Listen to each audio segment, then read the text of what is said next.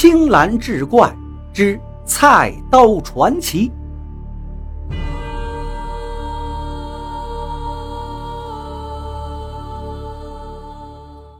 书接上回，十八锤要毁掉一把绝世宝刀的消息不胫而走，人们纷纷涌向他的铁匠铺，要一睹那把宝刀，打听他为什么要毁掉宝刀。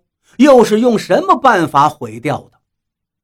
十八锤听了老人的话，搭起高台，将那把菜刀供奉到上面，焚香点烛，礼告三番。围观者这才看清楚，所谓宝刀不过是一把菜刀，于是嘘声一片。十八锤并不理会，打开了紫金高炉的炉火。毕恭毕敬地从台上取下那把菜刀，当众显示了他最后的威力。一刀下去，就把一个铁砧子劈作两半。人们见了之后是一片轰然的。十八锤熔毁菜刀所用之炭，是一种从地底下挖掘出来的炭精。这种炭注意强劲之风，会产生凶猛的火焰。说是火焰，却并不见火，只是由红而白，呼呼作响。一般的杂铁只需放到炉子旁边，瞬间就化了。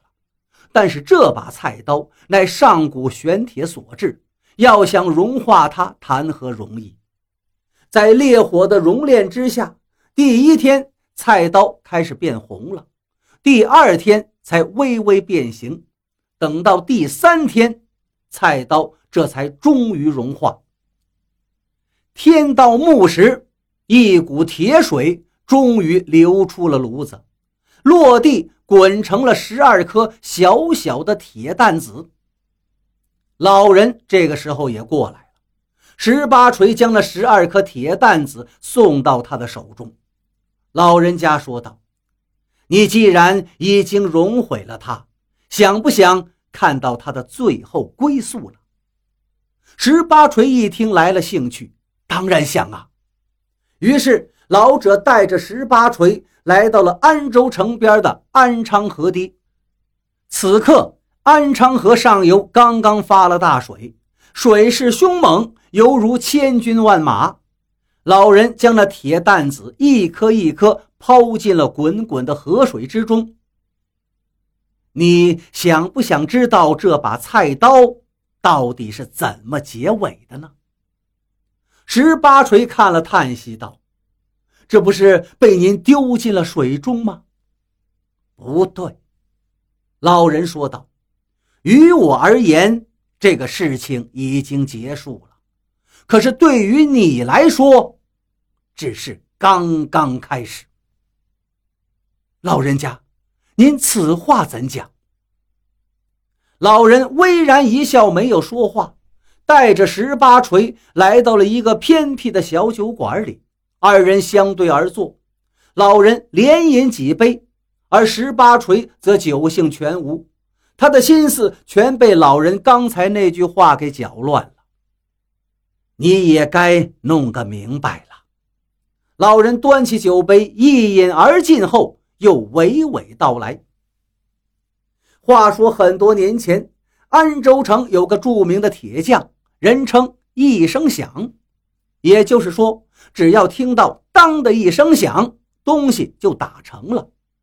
这个铁匠有一件祖传的宝物，是一把菜刀。别人打铁都用锤子，而他打铁就用菜刀。任何铁锭到了他手里，先送进炉中断火，然后拿出来冷却。再根据主人的需要，用他的菜刀来削，就像削木头似的。你要锄头，他就拿菜刀把它削成锄头；你要斧子，他就用菜刀把铁块削成斧子。这一声响，收了俩徒弟，一个姓张，一个姓王。他一辈子膝下没有儿女，带两个徒弟犹如自己的孩子，并且告诉他们，等自己百年之后。就把这把神奇的菜刀传给他们，但是菜刀只有一把，两个徒弟究竟给谁呢？一声响，临终之际，把两个徒弟叫到身边，告诉他们自己因为贪婪，平时打铁都是用菜刀，其实算不上真正的铁匠，也算是沽名钓誉了一辈子。一声响说，一个真正的铁匠还是应该一锤一锤的去敲打。让铁器出自铁针和铁锤之间，所以他最大的愿望并不是把菜刀留给他们，而是把菜刀毁掉。但现在菜刀还在。一声响说，他现在的愿望也是要两个徒弟发誓必须遵守的，那就是不准使用这把菜刀，无论是打铁还是做菜。俩徒弟答应了他的要求。但他们最关心的问题就是谁来保管这把菜刀。一声响，沉思半晌，才告诉他们轮流保管。怎么个轮流法呢？得靠比试来决定。每隔五年，俩徒弟比试一回，看谁能在最短的时间内打造出最好的刀来。谁赢了，谁就负责保管那把菜刀。对此，俩徒弟并没有异议。一声响过世之后，师兄弟二人根据师傅的要求，接连比试了几十年，慢慢的也就厌倦了。他们不约而同的想到了一个彻底解决问题的办法，那就进行最后一次比试。输了关了铁匠铺子去卖豆腐，赢了永远保管那把宝刀。结果王铁匠输了。王铁匠输了之后，羞愧难当，就抑郁而终了。他死了之后，作为同门师兄弟，张铁匠也感到有些歉疚。就在王铁匠的后人前来辞行之时，备下了好酒好菜款待，并表示将竭力的照顾他们，请求他们不要走，就留在安州。不料就在这天晚上，王铁匠的儿子偷偷潜入张家。打伤了张铁匠，找出了那把菜刀，还拿走了张铁匠全部的金银细软。丢失了这么多的宝物，张铁匠哪会甘心？托人四处寻找。老人说到这儿，声调突然变得愤懑了。说是寻找，其实就是追杀呀！十八锤听到这，是一脸困惑。老人家。您，老人笑道：“你知道我为何叫八先生吗？在百家姓中排在第八位的不就是王吗？我就是那王铁匠的后人。”十八锤这才恍然大悟：“哦，那这就怪了！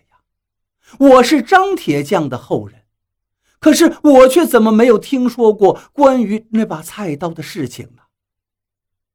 哈哈，因为那是你们家的耻辱。”老者说道。“说是派人追杀，其实就是张铁匠亲自带着他的徒弟跟儿子，他们终于找到了王铁匠的后人，而且痛下死手，要灭了王家的满门。不可能啊！”十八锤接道：“您刚才不是说张铁匠带王铁匠的后人不错吗？可是接着他就贪恋起了王铁匠的妻子了，想把她霸为己有，图谋不成，加上菜刀又丢了，他就动了杀机。”老人恨恨地说道：“就在危难之时，王铁匠的后人这才迫不得已。”拿出菜刀自卫，没想到那把菜刀能够杀人。天哪！十八锤这才长叹一声，然后用期待的眼神看着老人道：“不管是真是假，这么多年了，沧海都变成桑田了，就让那些事情都过去吧。”老人家这时倒显得很平静。他倒满了酒，一饮而尽，道：“此番回到安州，我一是为了实现一声响老先人的遗愿，二来就是为了实现我的先人们另一个遗愿。”十八锤道：“实现一声响的遗愿就是毁掉这把菜刀。那么您的先人们另外一个遗愿呢？老人没有直接理会，他告诉十八锤：“其实，在江湖上，玄铁菜刀的名声，就像水底的暗流，一直在悄然涌动。每个人都做梦想得到它，而且为此不惜不择手段。”老人说：“他为了保护菜刀，已经不知道杀了多少前来夺刀之人。”也不知道被多少贪恋宝贝的人在追杀着，他已经厌倦这样的日子了，想早点找些清静的日子。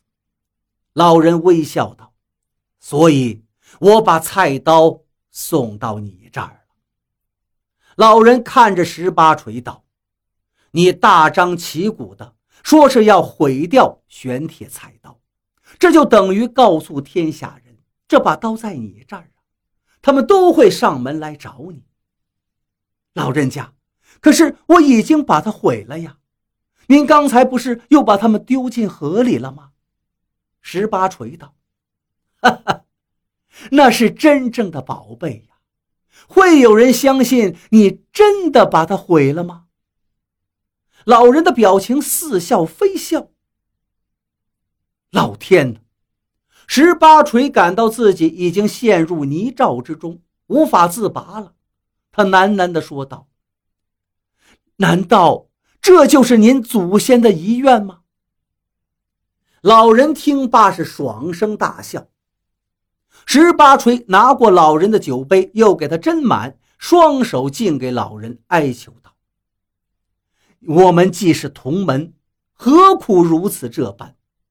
您既然能想出办法害我，肯定也有办法救我呀！您救救我吧，我愿意把铁匠铺子送给您，我去卖豆腐。老人家接过酒杯，又是一饮而尽，道：“我把那么珍贵的宝贝给你，你怎么可能不起一点贪心呢？你打造了一个赝品，丢进了炉子里，把那宝刀留在自己的手里。”不是两全其美吗？老人说完，站起身来，巍然笑道：“谁说不是呢？”十八锤一听也高兴了。老人家突然一愣，他感觉到有些头晕眼花。“你，你在酒中下了毒？”十八锤说道，“我没有下毒，只是蒙汗药而已。”其实从一开始我就觉得把那么好的宝物毁掉，肯定事出有因。你别以为编造几个故事就能说清缘由，哄哄小孩还行。不过你讲的这些事儿倒使我明白了：人不能太贪，不能为了宝贝而丧失人性，滥杀无辜。老先生，您讲的太辛苦了。好好睡一觉吧，等你醒来，我们再一边饮酒，一边了结我们两家的恩怨。说罢，十八锤背起老者，走出酒馆儿